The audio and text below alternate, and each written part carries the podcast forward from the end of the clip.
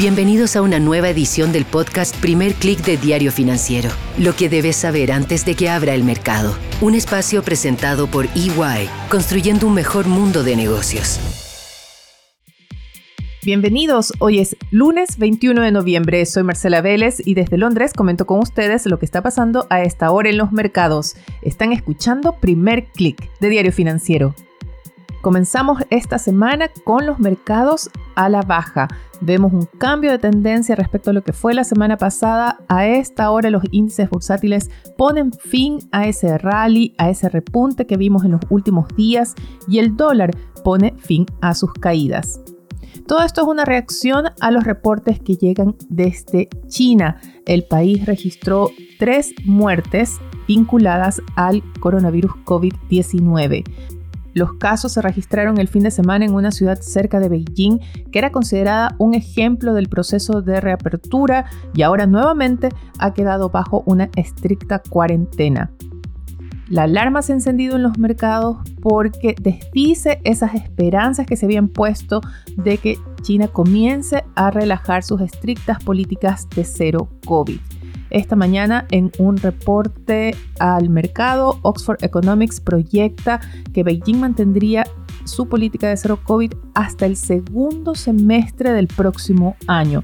Este es un periodo mucho más prolongado de lo que espera el consenso del mercado.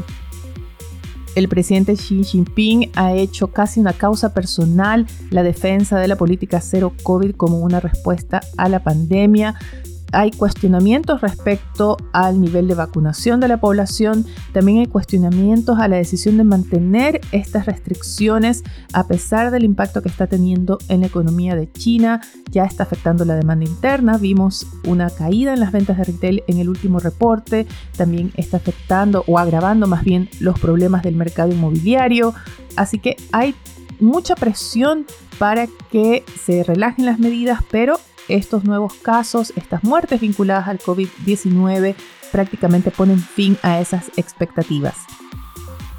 Al mismo tiempo, esto afecta las expectativas de demandas, por ejemplo, de commodities, que esta mañana operan con fuertes bajas. Vemos el petróleo perder en torno a un 1%, el cobre pierde también 1,15%, también afectados por un alza del dólar. La divisa se dispara hoy casi 0,6%, pone en cuestionamiento aquellos análisis que se publicaron el fin de semana que anticipaban el comienzo de las caídas o el fin de ese dólar fuerte. Bueno, el dólar vuelve y lo hace también de la mano con un análisis más calmo entre los inversionistas respecto a la evolución de la política monetaria de la Reserva Federal. Por ejemplo, analistas de UBS Wealth Management anticipan que el dólar seguirá fortaleciéndose en los próximos meses, pues consideran que los inversionistas se han adelantado demasiado en anticipar cuándo la Fed relajará el ajuste monetario. Y esta combinación de este ajuste de expectativas en torno a la Reserva Federal y el reporte desde Beijing golpea los ánimos en las bolsas vemos a esta hora una sesión prácticamente de bajas bastante generalizadas. En Asia el índice regional pierde 1,22%, arrastrado principalmente por una caída del Hang Seng, donde cotizan las acciones chinas. En Europa el stock 600 recorta sus pérdidas, lo hace gracias a un repunte del IBEX que sube 0,57%, es la excepción en la sesión europea que de otra manera es con pérdidas y el stock 600 cae a esta hora solo 0,12%. Los futuros de Wall Street más bien amplían las pérdidas. A esta hora el Nasdaq ya retrocede 0,72%. Vemos que el SP 500 pierde 0,60%. Un tema obligado hoy y quizás toda la semana es lo que pasa en la industria de criptomonedas tras la debacle de FTX. Si ustedes no invierten en criptomonedas y creen que esto no tiene nada que ver con ustedes, pues créanme que las consecuencias van a ser más amplias. Recuerden que los bancos centrales están impulsando un proyecto de monedas digitales que puede verse influenciado por lo que pase también en la industria de criptomonedas en general. También hay muchos cuestionamientos en términos regulatorios. Se renuevan los cuestionamientos no solo a las criptomonedas, sino a las regulaciones en torno a todas las operaciones digitales, financieras. Así que podríamos estar en el comienzo de una ola de cuestionamientos y regulaciones. Por ahora, en el corto plazo, el tema es FTX y se reporta esta mañana la lista de los principales acreedores. Son 50 acreedores a los que la empresa les debería algo más de 3 mil millones de dólares. Hay muchos reportes de mal manejo de fondos, de despilfarro del dinero recibido de parte de inversionistas en esas rondas de capital. Este caso va a tener también repercusiones en la industria de capital de riesgo porque, por ejemplo, hay cuestionamientos a la falta de due diligence de parte de los fondos que participaron en estas rondas de capital, de parte de una empresa que al parecer no tenía ni siquiera registros contables confiables. El impacto inmediato es claramente para quienes eh, invierten estos criptoactivos. El Bitcoin cayó hasta hace poco por debajo de los 16 mil dólares.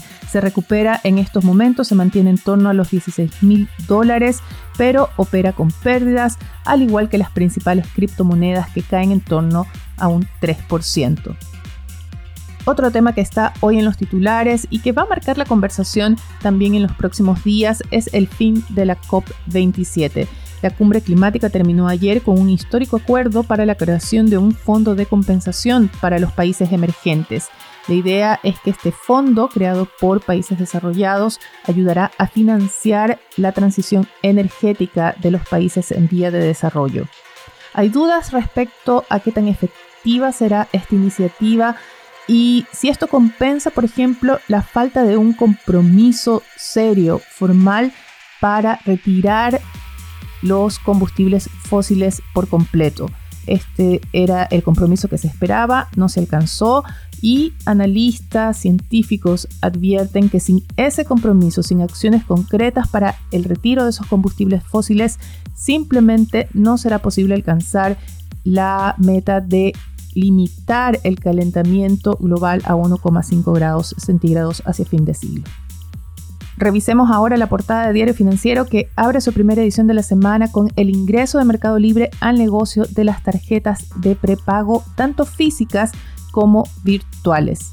Y a propósito del cambio climático, otro titular destacado en la portada da cuenta de la decisión de Viña Miguel Torres para explorar nuevas ubicaciones en la región de los lagos ante el cambio climático.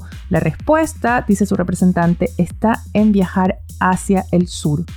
En una entrevista que les recomiendo no perderse, Andrés Sansone, coordinador macroeconómico del Ministerio de Hacienda, asegura que el próximo año no va a ser peor que lo que ya está actualmente transitando el país. Con esto me despido por ahora, los invito a que sean actualizados de las noticias del día y más visitando nuestro sitio web de f.cl. No olviden que pueden encontrar una suscripción hecha a su medida visitando nuestra página de suscripciones.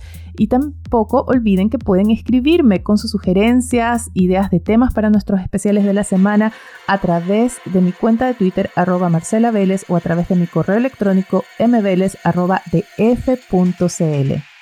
Yo me despido por ahora, les deseo que tengan un buen inicio de semana. Nosotros nos reencontramos mañana.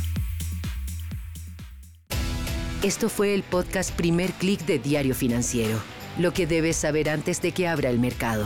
Un espacio presentado por EY, construyendo un mejor mundo de negocios.